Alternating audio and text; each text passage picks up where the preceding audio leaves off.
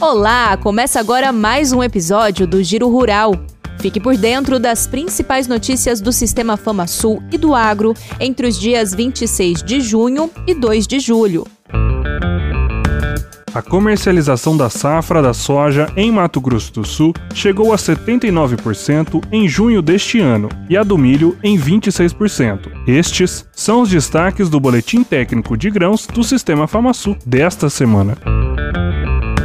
No levantamento de cotações, a arroba do boi gordo seguiu estável durante a semana, média de R$ 294,17 no estado na quinta-feira. Já a vaca gorda cresceu 1,49% desde o dia 27 de junho. A média ficou em R$ 274,58 no dia 30. Nas cotações de grãos, o milho teve uma retração de 2,60% em comparação com a semana anterior.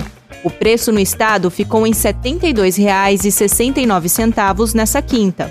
A saca da soja teve um crescimento de 1,61% se comparado ao valor de segunda, fechando com média de R$ 176,80 também no dia 30.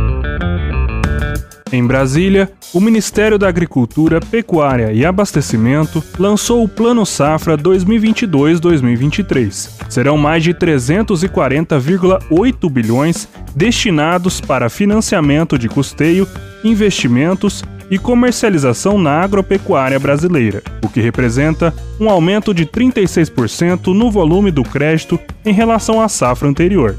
A FamaSul articulou o Plano Safra junto a outras instituições. As novas condições começam a valer a partir desta sexta-feira e vão até o dia 30 de junho de 2023. A Comissão de Agricultura, Pecuária e Desenvolvimento Rural aprovou também nesta semana o requerimento para a realização de audiência pública, que vai discutir o projeto de lei que institui o programa para controle da cigarrinha do milho. Nesta semana, o Sistema FamaSul esteve presente no 25º Seminário Nordestino de Pecuária, a PEC Nordeste, realizado em Fortaleza, no Ceará. O presidente da instituição, Marcelo Bertoni, o diretor tesoureiro Frederico Stella e o superintendente do Senar MS, Lucas Galvão, participaram da abertura do evento, promovido pela Federação de Agricultura e Pecuária do Ceará, em parceria com o Senar e Sebrae. A alvinocultura foi o tema das editorias do Sistema FamaSul nesta semana. Em mercado agropecuário, a comercialização em mais de 311 mil reais pelos produtores rurais atendidos pela assistência técnica e gerencial.